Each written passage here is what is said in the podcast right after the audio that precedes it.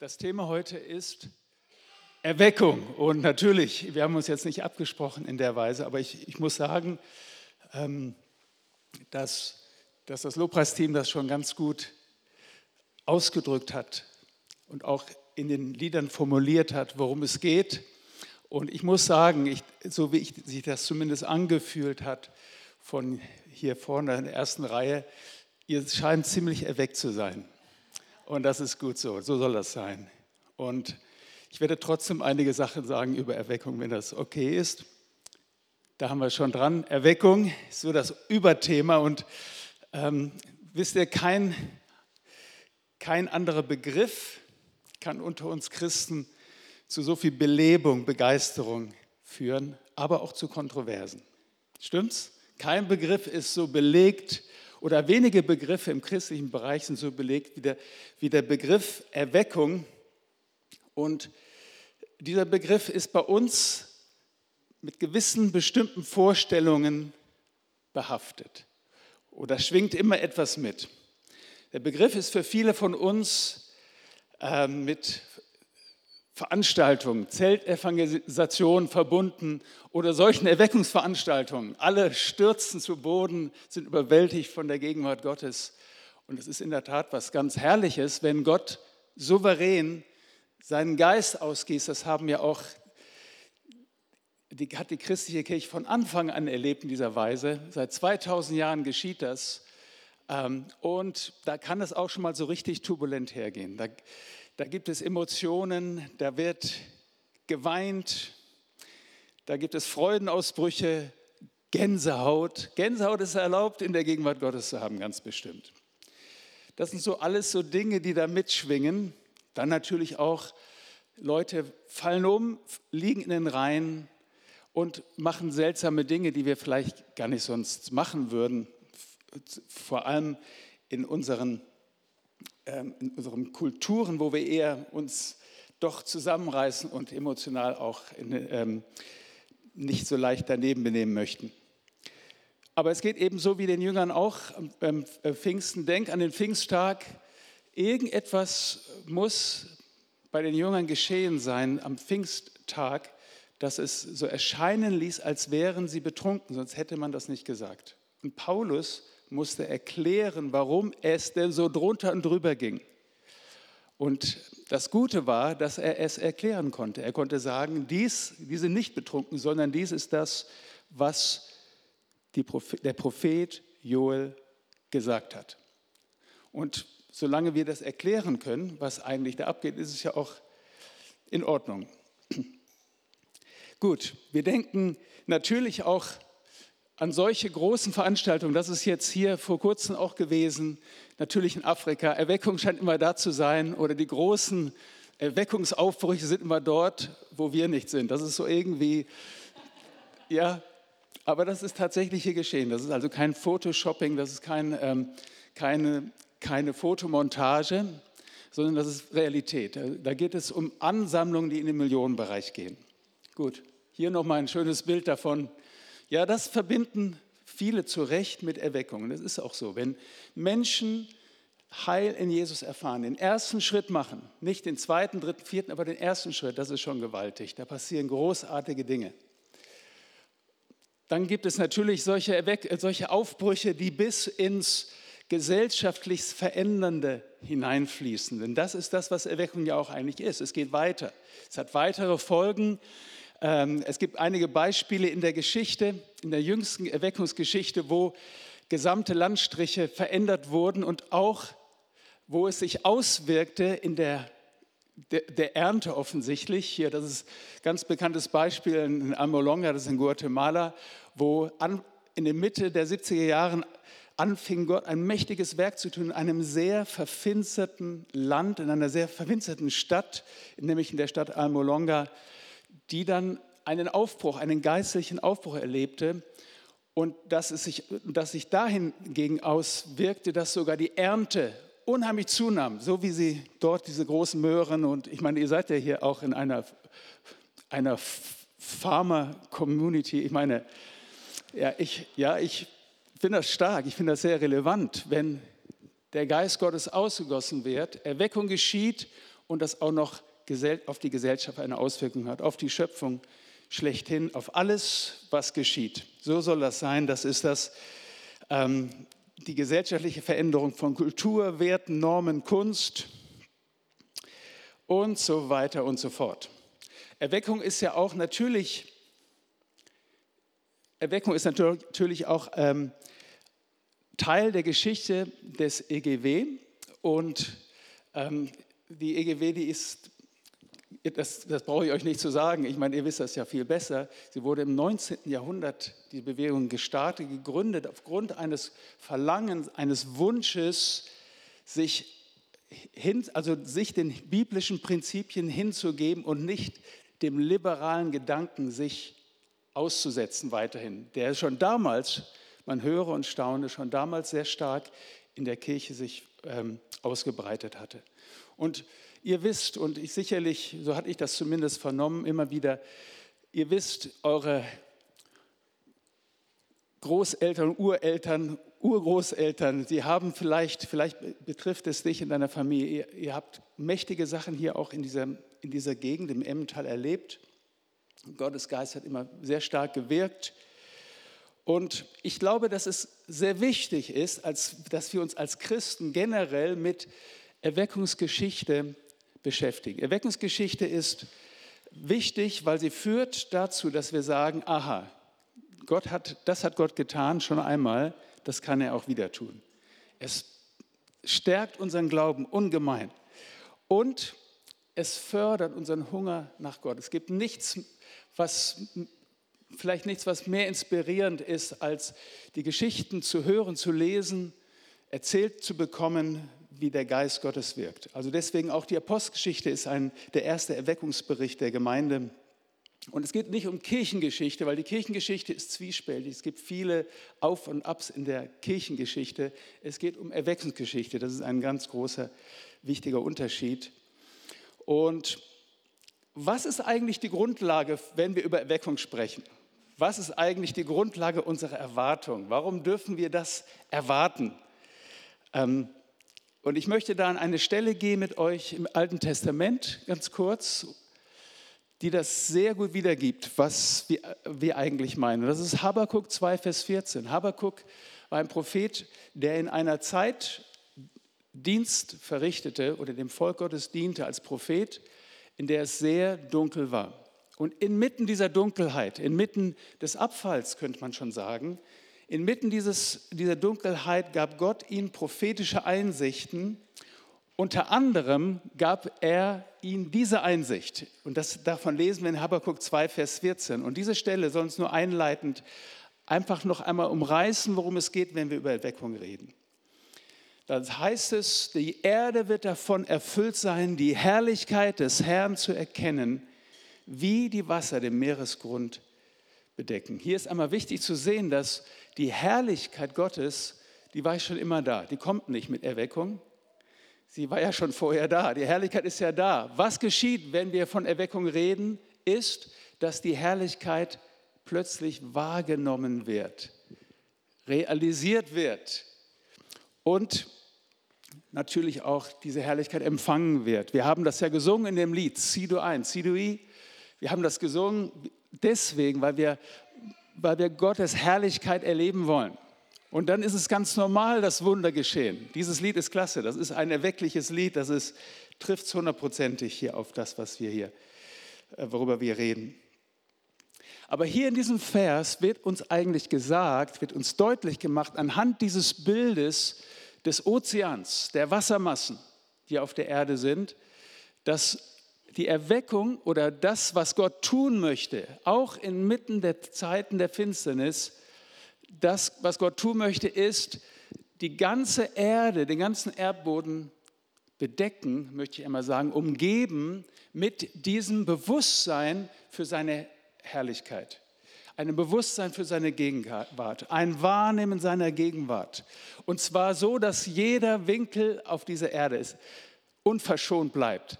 Jede Ecke, die es gibt im Emmental, jede noch so verborgene Ecke, jedes noch so dunkle Tal soll die Herrlichkeit erleben. Das ist dieses Bild, was Gott uns gibt, nämlich dass so wie Wassermassen des Ozeans den Meeresboden bedecken und keine Stelle trocken bleibt, so wird es auch sein in, in, dieser, in, in, in dieser Zeit. So soll auch ähm, das Emmental, so soll auch die Schweiz erfüllt werden. Und dafür braucht es die Gemeinde Jesu. Dafür braucht es den Treffpunkt Weiher. Ich glaube, dass der Treffpunkt Weiher ein von Gott gesehen ein erweckliches Zentrum für diese ganze Region sein soll. Ja, und ich finde das ganz sehr ermutigend, weil nehmen wir an, wir, ihr wollt die, euren Ort erreichen hier in Weiher, da werdet ihr ziemlich schnell durch. Aber weil Gott einen größeren Auftrag hat, etwas Größeres vorhat, gibt es viel zu tun und viel, ähm, nach, wo, wo, worauf wir uns freuen können, was Gott einfach Mächtiges tun wird. Dazu gibt es letztendlich auch dieses Gebäude. Es soll ein Brennpunkt sein für das Wirken des Geistes Gottes. Es soll, hier soll sichtbar werden, was Gottes Herrlichkeit eigentlich darstellt. Und nun nützt es uns eigentlich nur begrenzt, wenn wir von vergangenen herrlichen Erweckungszeiten reden oder zehren oder uns nach zukünftigen Erweckungen sehnen. Und hier kommen wir eigentlich zu dem entscheidenden Punkt. Erweckung heute. Denn wir leben im Heute. Das ist der springende Punkt. Erweckung kann nur im Heute erlebt werden. Jetzt, heute. Das ist ganz, ganz wesentlich. Es ist schön zu hören und auch nachzudenken oder auch Berichte zu lesen über die alte Zeit, was Gott getan hat. Und es ist auch unheimlich ausrichtend und stark, wenn wir hören, auch vom Wort Gottes her, wie es sein wird. Aber wenn wir nur in dem leben, was einmal war, oder nur auf das uns zubewegen, was einmal sein wird, und nicht das in dem Heute erleben, dann verpassen wir das, was Gott eigentlich tun möchte. Und ich denke, deswegen glaube ich, dass das Allerentscheidendste, wenn wir über Erweckung sprechen, heute ist. Das, was heute zählt. Und wie erleben wir Erweckung? Und wie ich schon angedeutet habe, es scheint wirklich so zu sein, dass wir immer entweder am falschen Ort oder zur falschen Zeit leben. Stimmt's? Also, ja, wir, es scheint so zu sein, dass wir immer hinter, dann fahren wir irgendwo hin oder wir sagen, wir wollen dorthin ziehen, wo Erweckung ist und dann up, ist die sogenannte Erweckung wieder woanders. Ja, es gibt manche Leute, das sind so die Revival Hunters, die sind die Erweckungsjäger, die jagen einer Erweckungsbewegung der anderen nach. Das ist, glaube ich, das ist gut, wenn es ein Ausdruck unseres Hungers ist, aber das ist nicht das, was Gott vorgesehen hat für dich und mich als normales Leben. Und deswegen das Allerentscheidende, was Erweckung heute ausmacht, ist, und das möchte ich umreißen mit diesem Begriff, Leben in persönlicher Erweckung. Ich denke, das ist das Entscheidende, womit wir uns beschäftigen müssen, wenn wir Erweckung erleben wollen, wenn wir das erleben wollen, was damals geschah, und wenn wir das erleben wollen, wovon die Propheten sprechen und das für die Zukunft angedeutet haben. Das ist das, was heute zählt. Auf eine flächendeckende, alles umfassende, gesellschaftsverändernde Erweckung müssen wir vielleicht warten. Natürlich. Aber wir brauchen zum Glück nicht darauf zu warten, um in persönlicher Erweckung zu leben. Das können wir sofort tun. Das ist in der Tat auch nur möglich, wie ich gesagt habe, jetzt in der Gegenwart. Wir warten nicht auf persönliche Erweckung. Das ist der große Unterschied. Wir warten auf die Erweckung im Emmental und der Schweiz meinetwegen, aber wir warten nicht, bis das einmal geschieht, sondern wir fangen an, heute in persönlicher Erweckung zu leben. Das ist etwas, was jeder tun kann. Das ist das, was wir Menschen, wozu wir als Christen auch von Gott aus berufen sind. Und ein Vers, mit dem möchte ich mich äh, mit euch ein bisschen, möchte ich euch ein bisschen vorstellen. Ein Vers, der das für mich meiner Ansicht nach am besten festhält, umschreibt, was es bedeutet, in persönlicher Erweckung heute zu leben, was es dazu braucht, ist 2. Korinther 13, Vers 13. Also hier nochmal der Spruch, wir können jederzeit so viel persönliche Erweckung erleben, wie wir wollen. Das ist, ich meine, das ist mal einfach mal die Ansage. Und ich, ich, ich denke, ihr wisst, wie ich das meine. Ja? Es liegt an dir und mir, wir können nicht immer, haben nicht immer den Einfluss nationaler Erweckung einfach zu erleben. Da gehört viel mehr zu. Aber wir haben die Möglichkeit, jeden Tag in persönlicher Erweckung zu leben. Wie tun wir das?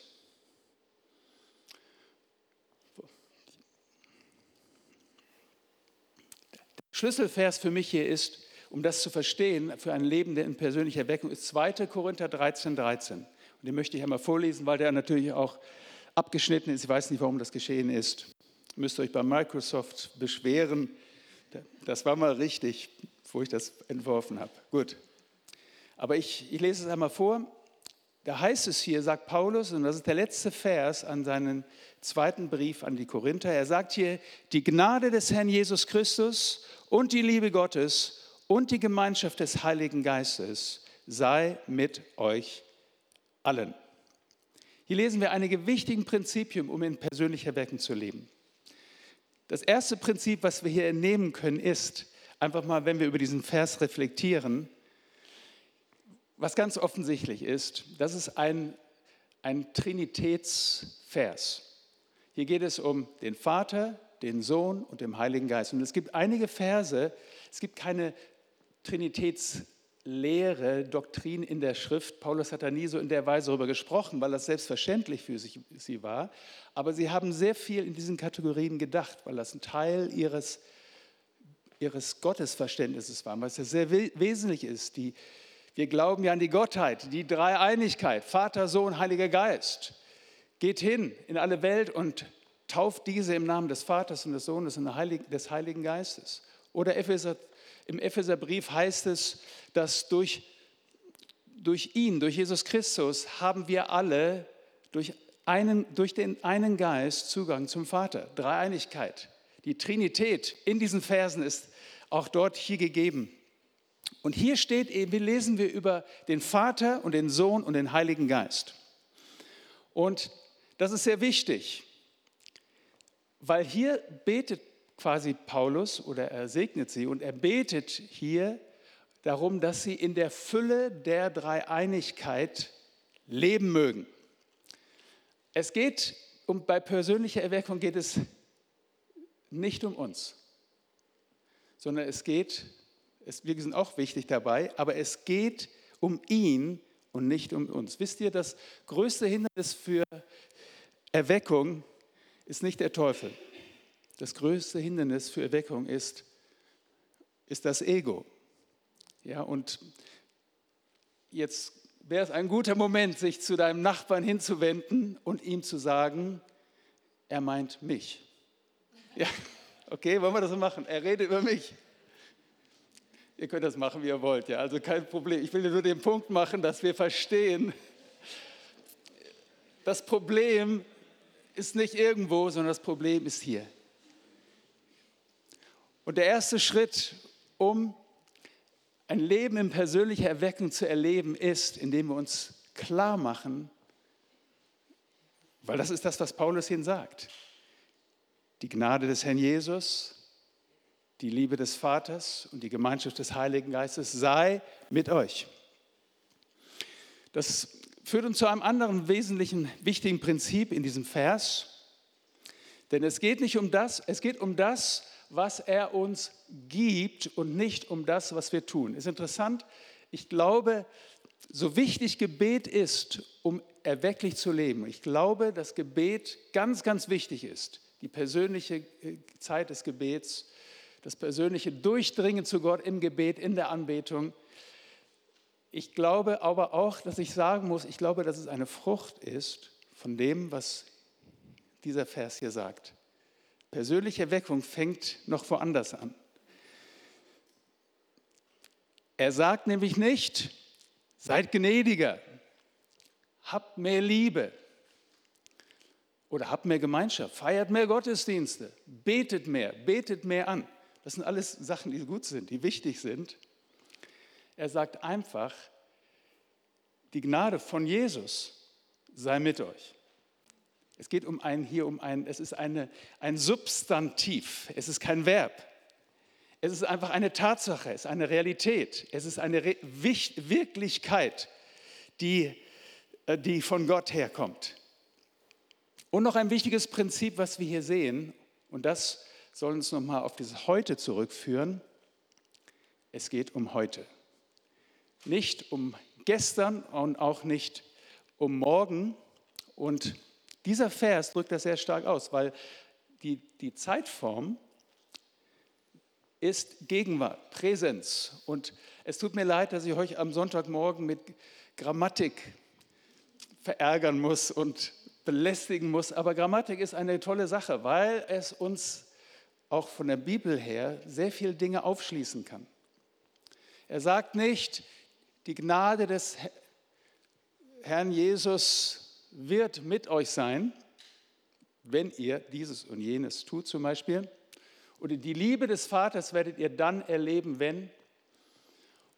Und die Gemeinschaft des Heiligen Geistes ist euch dann sicher, wenn ihr diesen und diesen Punkt erfüllt. Es ist nicht in der Zukunft, es ist in der Gegenwart. Warum? Ich glaube, dieses, diese, dieser Begriff Tag ist sehr wichtig, weil ein Tag ist die kleinste zeitliche Einheit, die Gott uns Menschen gegeben hat. Nicht Sekunden, das ist menschengemacht, Minuten, Stunden, das ist eigentlich das, was wir machen. Das haben wir entwickelt, damit wir auf den gleichen Nenner kommen, damit wir uns auch rechtzeitig treffen. Ihr wisst ja, in manchen Ländern, da pfeifen die drauf. Ja, ob der jetzt, also die sagen, wenn du in Afrika bist, dann sagt man, okay, wir treffen uns um drei Uhr nachmittags. Dann kann das sein, dass du dann erst spät am Abend irgendwie die Person siehst oder, oder das Meeting losgeht. Äh, wir haben in Afrika gelebt, Südafrika für zehn Jahre. Und da gibt es, sehr schnell merkt man das, da gibt es einen, einen Begriff. Wenn man sich verabredet, dann sagt man, ähm, also dann ruft man an, sagt, okay, kannst du vorbeikommen? Und dann, dann ist die Antwort, I'm coming now, now. Also jetzt, nicht jetzt, sondern jetzt, jetzt. Das hört sich sehr dramatisch an, aber es ist nicht so, wie du denkst. Weil das now, now, also jetzt, sofort, das kann auch sehr spät, sehr viel später bedeuten. Ja, okay, das lernt man dann. Okay.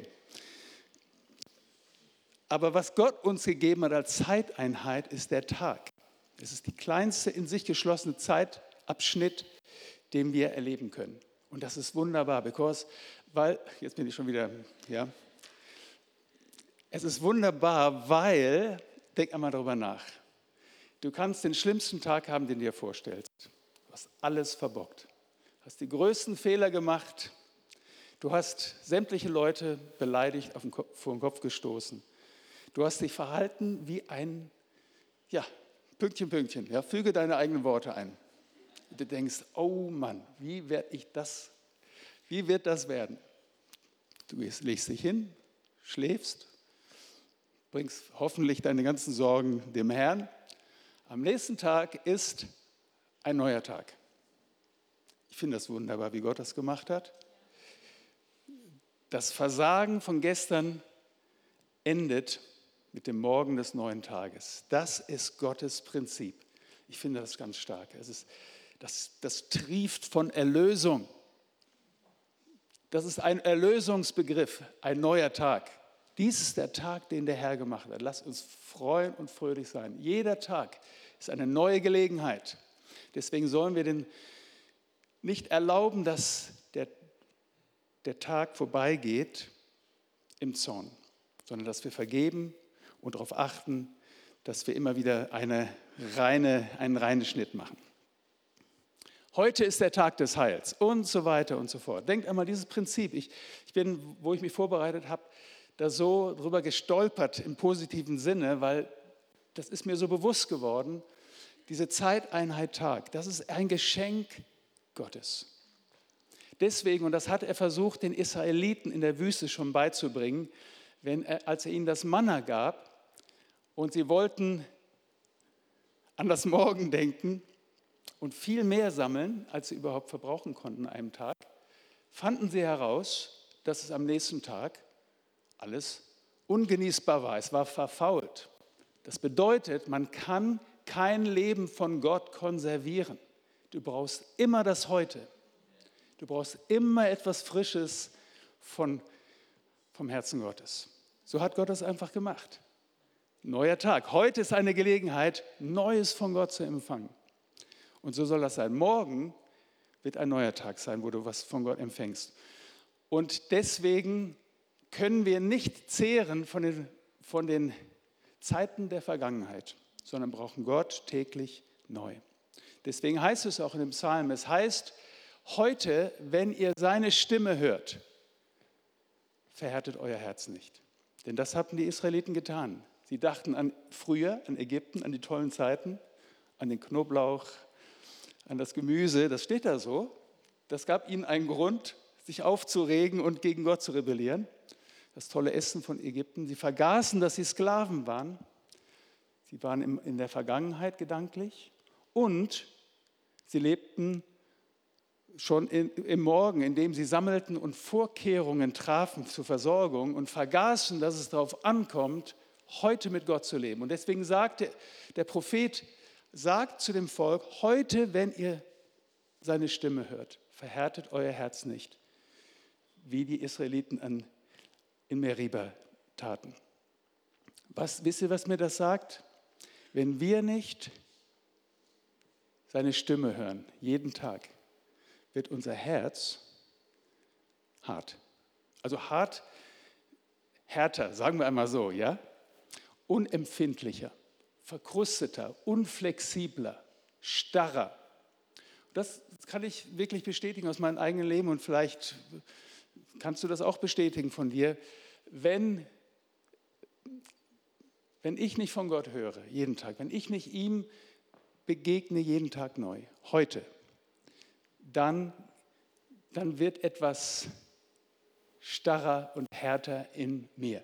Und wenn ich das tue über einen längeren Zeitraum, dann werde mein Herz ganz verkrustet und dann, und das ist die Folge oder das ist das Resultat, wenn wir als Christen nicht täglich, nicht heute erwecklich leben mit Gott, dann finden wir uns nach einiger Zeit vielleicht irgendwo, wo wir eigentlich gar nicht sein wollen.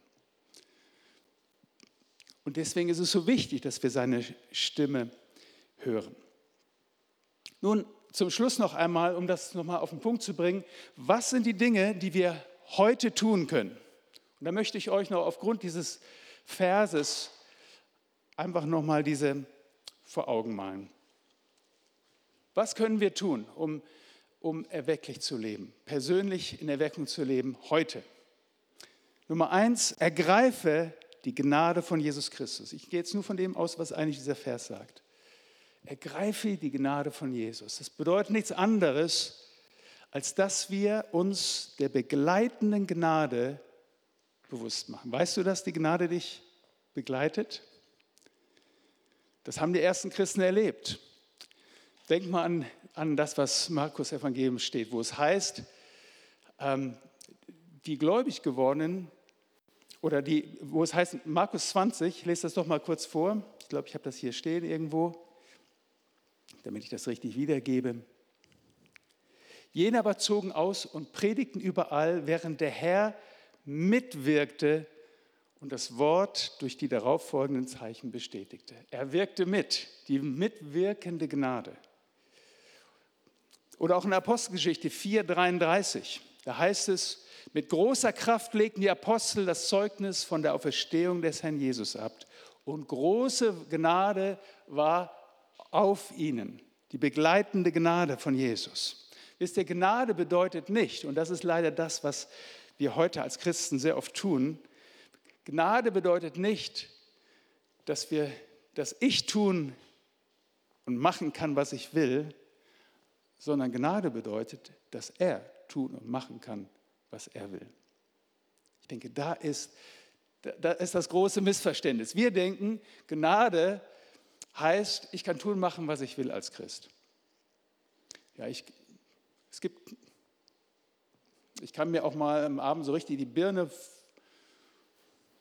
vollsaufen, mal so ganz plump gesagt, das macht alles nichts aus. Ist alles nicht so schlimm. Die Gnade ist da. Ja, ich kann mich daneben benehmen, wie ich will. Die Gnade ist da. Die Gnade ist da. Aber nicht, damit wir einen Freibrief haben, alles zu tun, was wir, was ich will, sondern die Gnade ist da, damit wir befähigt sind, das zu tun, was er will. Das ist ein ganz großer Unterschied. Gnade bedeutet auch nicht, wie das vielleicht manche sich vorstellen, einfach, dass man nichts tun muss. Das ist einfach, dass man einfach passiv, so, dass man so durch das Leben gleitet. Die Gnade bügelt das alles aus. Das ist auch nicht die Gnade. Paulus sagte, er sagte zu den Korinthern, ich habe mehr gearbeitet als ihr alle. Doch nicht ich, sondern die Gnade, die mit mir war. Paulus wusste, alles, was er tat, alles, was er tun konnte, war durch die Befähigung der Gnade Gottes. Es war nicht, es war mit der Gnade. Die Gnade tut es nicht für uns, sondern die Gnade tut es mit uns. Das ist der ganze Punkt. Und diese Gnade, sagt Paulus, die Gnade des Herrn Jesus sei mit euch allen. Ich finde das eine ganz starke Aussage. Und diese Gnade ist da. Und was, alles, was wir tun müssen, ist, sie zu nehmen, sie empfangen. Aus seiner Fülle haben wir empfangen, Gnade um Gnade. Haben wir genommen. Empfangen ist nicht einfach nur darstellen, empfangen, sondern es ist ein aktives Nehmen aus seiner Fülle. Es ist so, als wenn, ich möchte mal dieses Bild geben, obwohl das immer unpassender wird in dieser heutigen Zeit, es ist so wie mit einem Geldautomaten. Und denkt nicht, dass Gott ein Geldautomat ist, okay? Das ist nur ein Bild, okay? Aber es ist genau so. Das Geld ist da. Es ist auf deinem Konto und wenn du Bargeld abheben willst, was man immer weniger tut, man, man bezahlt einfach wusch, ja, oder zack, einfach so und gar nicht mehr mit Bargeld. Ähm, was machst du dann? Du schiebst die Karte in den, in den, in den Geldautomaten rein. Was machst du dann? Gibst den PIN ein. 1, 2, 3, 4. Hoffentlich nicht. Ja, aber der PIN im Geist gesprochen ist natürlich J-E-S-U-S.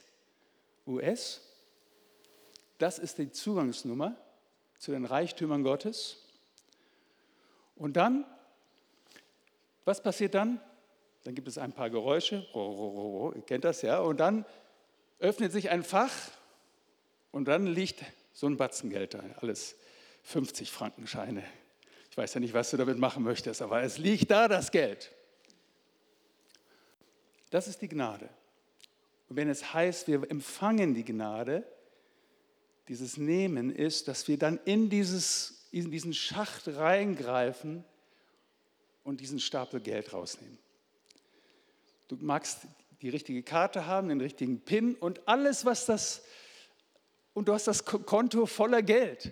Aber es sei denn, du nimmst es einfach auch raus, in Anspruch, nützt es dir nichts. Und ich wünsche uns allen, dass wir die Gnade, die Jesus uns gegeben hat, jeden Tag in Anspruch nehmen, weil es ist nicht unseres, unser Tun, unser Abrackern, unser Abmühen, was uns in persönlicher Erweckung leben lässt, sondern es ist die unvergleichliche Gnade Jesu, die wir in Anspruch nehmen jeden Tag. Nummer zwei, vergewissere dich der Liebe des Vaters. Die Liebe des Vaters, sich vergewissern der Liebe des Vaters bedeutet eigentlich, dass wir, das ist die Identitätsfrage. Es bedeutet, dass wir die identitätsstiftende Liebe des Vaters zulassen oder auch in uns aufnehmen und täglich mit diesem Bewusstsein von Annahme, von Geliebtsein leben. Es bedeutet täglich zu, zu leben in dem Bewusstsein, Gott ist nicht gegen mich, sondern Gott ist für mich. Und die Tatsache allein, dass Paulus das schon zu den Römern sagen musste, wenn Gott für uns ist, wer mag wieder uns sein, zeigt, wie sehr wir Menschen einfach empfänglich sind für diese Lüge des Feindes, der uns sagen möchte, Gott ist doch gegen dich. Und ich sage dir eins, wenn du nicht glaubst, dass Gott für dich ist, wirst du nicht in persönlicher Erweckung leben. In dem Moment, wo wir wissen, Gott ist für mich. Nicht aufgrund dessen, was ich getan habe, sondern aufgrund dessen, was er für mich getan hat. Er hat mich angenommen in dem Geliebten. Auf dieser Grundlage können wir erwecklich leben. Und drittens, das ist der dritte Teil dieses Verses, den Paulus, äh, diesen Segensspruch, den Paulus den Korinthern gibt. Suche die Gemeinschaft mit dem Heiligen Geist. Wir hatten auch diesen Vers schon vor einiger Zeit schon mal uns angesehen. Gemeinschaft, dieses Wort Koinonia, was, was ja verbindet, Partner, was ja bedeutet Partnerschaft, Gemeinschaft, Teilhabe, Mitarbeit, aber auch Verbindung. Und ich glaube, dieses Wort Verbindung passt hier sehr gut. Die Übersetzung dieses Wortes Verbindung passt sehr gut in den Kontext, weil hier geht es darum, dass wir uns verbinden mit dem Heiligen Geist. Wenn wir in diese Partnerschaft kommen, die er uns anbietet. Er ist quasi die Verbindungs, das verbindende Element zwischen uns und der Dreieinigkeit. Wenn wir mit dem Heiligen Geist uns verbinden, erleben wir die Fülle der Dreieinigkeit, von dem, was Paulus hier spricht. Und das ist das, wo die, die ersten Christen drin sich bewegt haben. Sie haben darin gelebt. Die Apostelgeschichte ist voll mit diesen Ausdrücken von der Heilige Geist sprach. Er sprach ständig. Der Heilige Geist tat Folgendes und tat dieses. Das Buch, die Apostelgeschichte, hat ja erst diesen Titel bekommen viel später. Es hieß ursprünglich Taten einfach nur. Und zwar bezog es sich natürlich auf die Taten der Apostel, aber vielmehr auf die Taten des Heiligen Geistes durch die Apostel, durch die Jünger. Der Heilige Geist war die eigentliche Lebensquelle der Gemeinde und machte sie zu einem leuchtenden Licht und eine Bedrohung des Status quo. Und das ist genau das, was Gott möchte, auch wo wir uns gebrauchen möchte. Und die ersten Jünger ließen sich immer wieder neu erfüllt, erfüllen vom Heiligen Geist. Und er möchte uns auch heute immer wieder, heute an diesem Tag, erfüllen, befähigen, und leiten. Ich möchte an dieser Stelle ähm,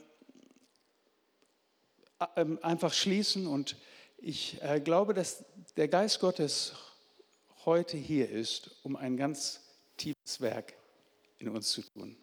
Und er bietet uns seine, seine Hilfe an. Wir haben auch schon einmal vorher auch etwas über den Heiligen Geist. Er ist unser Beistand, er ist unser Befähiger, er ist unser Lehrer.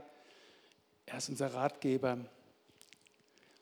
Und er ist heute hier, um uns neu an die Hand zu nehmen und uns zu führen, tiefer hinein in die Gemeinschaft mit ihm persönlich und in die Gemeinschaft mit der Gnade des Herrn Jesus und der Liebe des Vaters. Und ich möchte einfach, das, äh, einfach in diesem Punkt aber nochmal ein Gebet sprechen und dann möchte ich glauben dafür und erwarten, dass er sein Werk tut. Wir haben überlegt, darf man über Ministry Time oder machen, was Ministry Time bedeutet, also Leuten die Hände auflegen. Weißt du, das Gute ist, der Heilige Geist, der macht sowieso Ministry Time. Also wenn er uns gebraucht, gut, aber es braucht niemanden, der uns die Hände auflegt um Dienst, den Dienst des Heiligen Geistes zu erleben. Da, wo du gerade jetzt bist, an dem, an dem Ort, wo du jetzt gerade sitzt, dort kann der Heilige Geist dich berühren, bewegen, er kann zu dir reden, er kann ein tiefes Werk tun. Ich möchte uns alle einladen, am Abschluss dieser Zeit noch einmal ganz einfach so uns zu reflektieren und das bewusst zu machen, das, was wir gerade gehört haben. Nämlich dass die Gnade des Herrn Jesus mit uns ist. Sie begleitet uns, auch in diese kommende Woche, in diese Zeit. Sie, be sie begleitet uns, sie befähigt uns, Sie hilft uns, mehr zu bewirken und mehr zu tun, mehr umzusetzen, als wir jemals durch unseren gesamten Fleiß, unsere ernst gemeinte Hingabe erreichen können. Ich möchte euch einladen, ganz neu der Liebe des Vaters einfach Raum zu geben. Das ist keine sentimentale Liebe, sondern es ist eine tiefe, lebensprägende, identitätsstiftende Liebe, die uns wissen lässt, wer wir sind. Danke, Herr. Geist Gottes, wir bitten dich, dass du kommst und uns in diesem Morgen berührst. Wir brauchen deine Berührung heute. Jeden Tag neu brauchen wir sie und so auch heute. Auch wenn wir dich so oft erlebt haben in der Vergangenheit, wir brauchen dich heute, jetzt, damit wir leben können. Ich bete für diejenigen, die das vielleicht noch nie erfahren haben, die, die diesen Touch deines Geistes, diese Berührung deines Geistes noch nicht erlebt haben. Ich bete, dass du ihnen das schenkst, sei es hier heute Morgen oder in diesen nächsten Stunden während dieses Tages. Geist Gottes, komm. Wir geben dir Raum. Wir geben uns deiner Stimme hin. Wir wollen hören von, de, von deinem Herzen, was dich bewegt. Der Treffpunkt Weiher soll bekannt werden für einen Ort, wo man von Gott hören kann. Hier soll die Stimme Gottes gehört werden. Hier soll die Stimme Gottes wahrgenommen werden, weil sie auf weiche Herzen trifft. Danke, Herr. Danke, Herr. Danke für deine Gegenwart. Die Gnade des Herrn Jesus Christus und die Liebe des Vaters und die Gemeinschaft des Heiligen Geistes sei mit euch. Sei mit dir. Danke, Herr. Danke, Herr. Dürfte ich bitten, das Lobpreis dir einfach noch einmal zu kommen und uns auch, während wir in dieser Atmosphäre bleiben, einfach nochmal zu, zu leiten und uns zu helfen, die Dinge festzumachen. Es geht um dieses Festmachen der Dinge, die, die er tun möchte, die er gesprochen hat. Vater, ich bete, dass du diejenigen berührst, die seit einiger Zeit kämpfen mit diesem Zweifel, ob sie wirklich von Gott geliebt angenommen sind. Ich bete, dass du diese Dinge, diese Gedanken als Lügen entlarvst und dass sie zerbrochen werden in dem Namen Jesu. Ich bete für diejenigen, die schon seit einiger Zeit kämpfen, die sich fühlen, als sich so fühlen, als wären sie wie tot. Und wir hatten heute Morgen im Gebet ein Bild im Vorbereitungsgebet. Und da wurde ein Bild gesehen von, einem, von, von Eiern. Und da gab es Eier, da war das schon erstorben. Das, was eigentlich Leben hervorbringen sollte, war bereits tot. Aber dann kam Gott. Und das, was eigentlich dem Tod geweiht war, was man eigentlich wegwerfen würde, da kam das Leben Gottes. Und das, was tot war, wurde lebendig.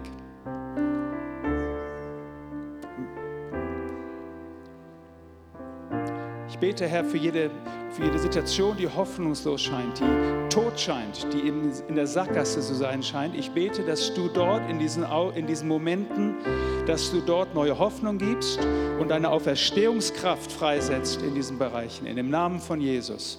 Ich bete, Herr, dass dort in den Häusern, wo, wo Familien kämpfen mit, mit Situationen, wo es einfach tot ist, festgefahren ist in den Beziehungen. Ich bete, dass du dort neues Leben schenkst. Danke, Herr. Ich bete, Herr, für, ich bete, Herr, für die Person, die hier ist, die sich, die sich Nachwuchs wünscht. Ich bete für dieses junge Paar, was sich Nachwuchs wünscht und und wo es Schwierigkeiten ist und wo es einfach nicht funktioniert. Ich bete, Herr, dass du ein Wunder tust, dass du neues Leben spendest in dem Namen von Jesus. Ich bete, Herr, dass du das als ein Zeichen schenkst, dass du der bist, der das Nichtsein ruft, als wenn es da wäre, der zu dem Toten spricht, steh auf von den Toten und der Christus wird dir leuchten. Ich bete für dieses schöpferische Wunder in dem Namen von Jesus. Danke, Herr. Danke, Herr. Ich bete, Herr, für die Personen, die ein, die ein medizinisches Todesurteil erhalten haben. Ich bete, dass du dort neues Leben reingibst, neue Hoffnung und dass die, das Heilungsleben, die Heilungskraft Jesu sich manifestiert in Jesu Namen. Ich bete, dass der Krebs gehen muss. Er muss weichen aus dem Leib in dem Namen Jesu. Ich bete, Herr, für einen Durchbruch von Heilung in diesen Körpern, in dem Namen von Jesus. Komm mit deiner Auferstehungskraft, Herr. Danke, Herr, dass der Tod besiegt ist. Wo ist, o Tod, dein Sieg? Wo ist, o Tod, dein Stachel? Jesus ist der Herr. Er ist der Herr des Lebens. Danke, Herr, für diese begleitende Gnade, die du uns gibst, heute darin zu leben. Danke, Herr. In Jesu Namen. Amen. Amen.